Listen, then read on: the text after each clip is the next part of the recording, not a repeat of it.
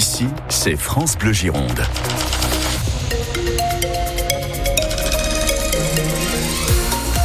France Bleu Gironde, il est midi, le journal Laetitia Eveline.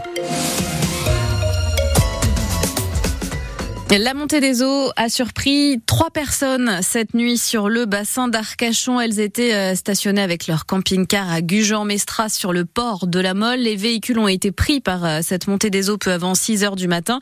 Les occupants mis en sécurité par euh, les pompiers. Personne n'a été blessé. Notre département reste en vigilance orange pour les crues. Météo France a relevé des vagues de 5 mètres 40 au Cap Ferré à 9 heures ce matin. L'hôpital d'Arès a été partiellement inondé. Les urgences sont fermées et les services inondés sont en cours d'évacuation en ce moment. Le niveau de la Garonne est aussi bien au-dessus de la normale. 30 agents du conseil départemental sont mobilisés. Alors attention à la fermeture de la route départementale 115 au niveau de Langoiran, de la départementale 247 coupée à cause d'une chute d'arbres. Et puis euh, avec le risque de débordement, plusieurs routes vont être fermées ce soir entre 18h30 et 20h30 et demain matin entre 6h45 et 8h45. Euh, la route départementale 2 au niveau du port de Goulet entre Jodignac et Loirac jusqu'à Valérac. Euh, également au niveau du pont de l'Archevêque à Saint-Julien de Bechevel, la aire départementale, la route départementale 2 E4 et E6 et la 205 à Pauillac. On vous a mis évidemment toutes ces infos sur francebleu.fr. L'info de ce dimanche, c'est aussi la venue à Bordeaux de la militante écologiste Greta Thunberg. D'ici deux heures, elle sera à place de la Victoire, égérie mondiale de la lutte contre le réchauffement climatique. Elle se joint à une manif contre le projet de forage de huit nouveaux puits de pétrole dans la forêt de la Teste. Une euh, compagnie canadienne, Vermilion, produit déjà 1500 barils par jour sur le bassin. Les opposants dénoncent une aberration écologique. Ils ont réussi à porter le débat jusqu'à l'Assemblée. Et pourtant, à Cazaux, ce quartier de la Teste, à proximité immédiate des puits de pétrole qui existent déjà, les habitants semblent plutôt favorables à Stéphanie Skock. La commissaire enquêtrice l'avait noté dans son rapport quand elle a rendu un avis favorable au dossier Vermilion en novembre dernier.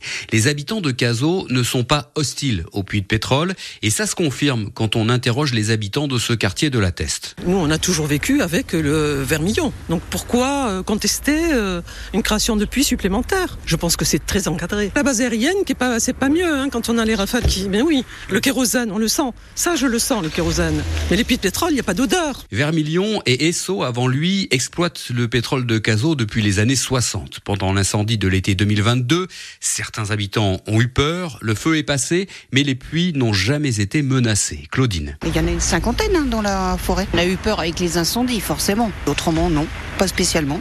Moi, ça m'inquiète pas. À part quelques écolos, les puits de pétrole n'embêtent personne, explique Étienne. Et puis, il faut savoir ce qu'on veut. Quand je vois le puits du pétrole, là, combien ça coûte le prix du pétrole, de l'essence et tout. Pourquoi est-ce qu'on n'en procure pas un peu, non Tout le monde gueule, on n'est jamais content, le prix de l'essence il monte et si on a l'occasion de s'en récupérer un peu, je sais pas moi. Même discours pour le maire de la Teste, Patrick Davé, qui rappelle que les puits de pétrole sont là depuis 60 ans. La commune a clairement affiché son soutien au projet Vermilion. Et la préfecture de Gironde devrait donner son feu vert sur ce projet, a priori avant l'été.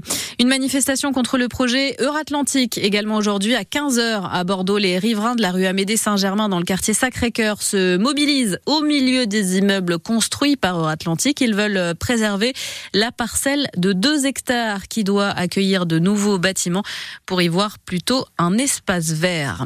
Le ministre de l'Intérieur annonce la fin du droit du sol à Mayotte. Gérald Darmanin précise que ça se fera par une révision constitutionnelle. L'île est paralysée depuis trois semaines par des barrages routiers installés par des collectifs citoyens pour protester contre l'insécurité et l'immigration incontrôlée. Le ministre de l'Intérieur qui est toujours sur place. Le Premier ministre, lui, s'exprime dans le Parisien ce matin. Longue interview pour détailler son programme avec un calendrier de réformes. La première urgence, le projet de loi sur l'agriculture présenté d'ici trois semaines. Et puis la priorité cet été sera l'accès à la santé. Enfin, à l'automne, le Premier ministre annonce une nouvelle réforme du marché du travail. Du sport et du foot, les Girondins de Bordeaux qui se sont imposés face à Grenoble au Matmut Atlantique hier soir. Victoire 1-0 grâce à un but de Vipotnik à la quatrième minute.